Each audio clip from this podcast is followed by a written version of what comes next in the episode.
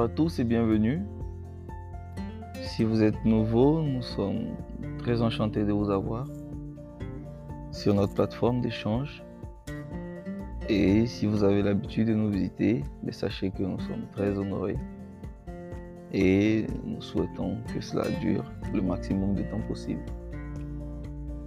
Aujourd'hui, nous allons parler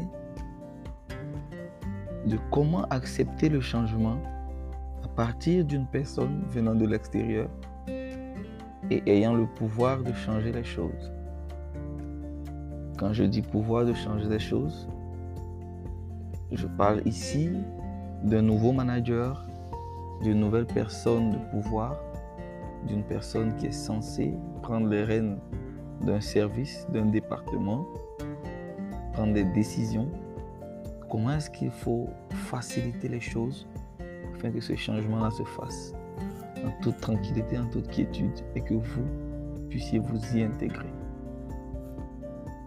Comme à l'épisode précédent, la clé ici est de comprendre la façon de vivre, la façon de manager de la personne avec laquelle nous avons maintenant l'obligation de collaborer. Qu'est-ce que cette personne aime faire? Qu'est-ce que cette personne aime en premier? Attention, se rapprocher de cette personne peut être la clé.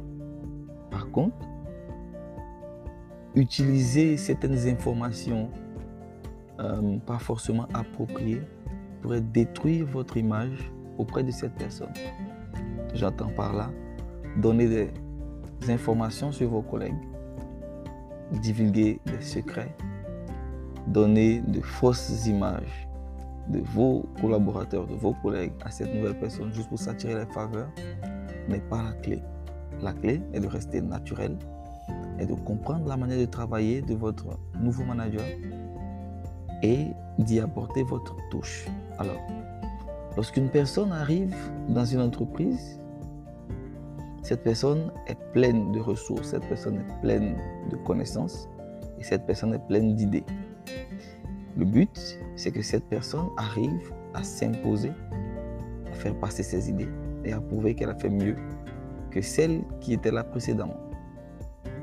L'idée donc, parfois, de cette personne est de montrer que le changement est possible et de montrer qu'il y a une meilleure méthode afin de faire ce que nous faisons et qui va être plus bénéfique à l'entreprise et qui va être plus rentable à l'entreprise.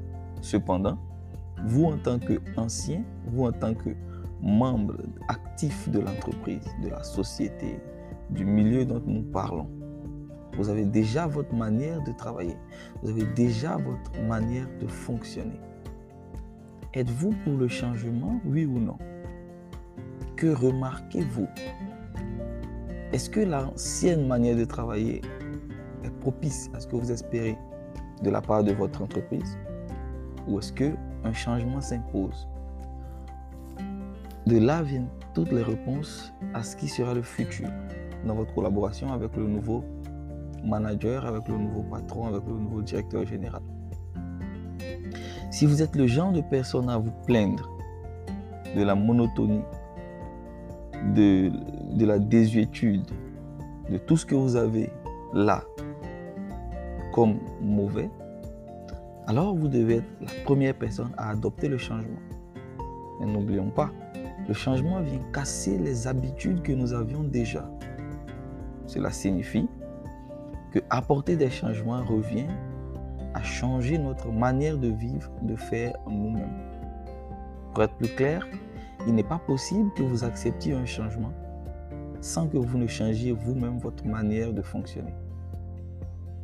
La clé donc ici, sera d'accepter que tout changement viendrait également changer votre façon de faire, votre façon de vivre, votre façon de parler, parfois vos horaires de travail, votre euh, type de congé que vous aimez prendre, à quelle fréquence est-ce que vous prenez les congés, à quelle heure vous rentrez à la maison, à quelle heure vous rendrez, vous rendez au travail, quelle est votre posture, quel est le bureau que vous occupez, quelles sont vos manières de parler avec les clients, etc., etc.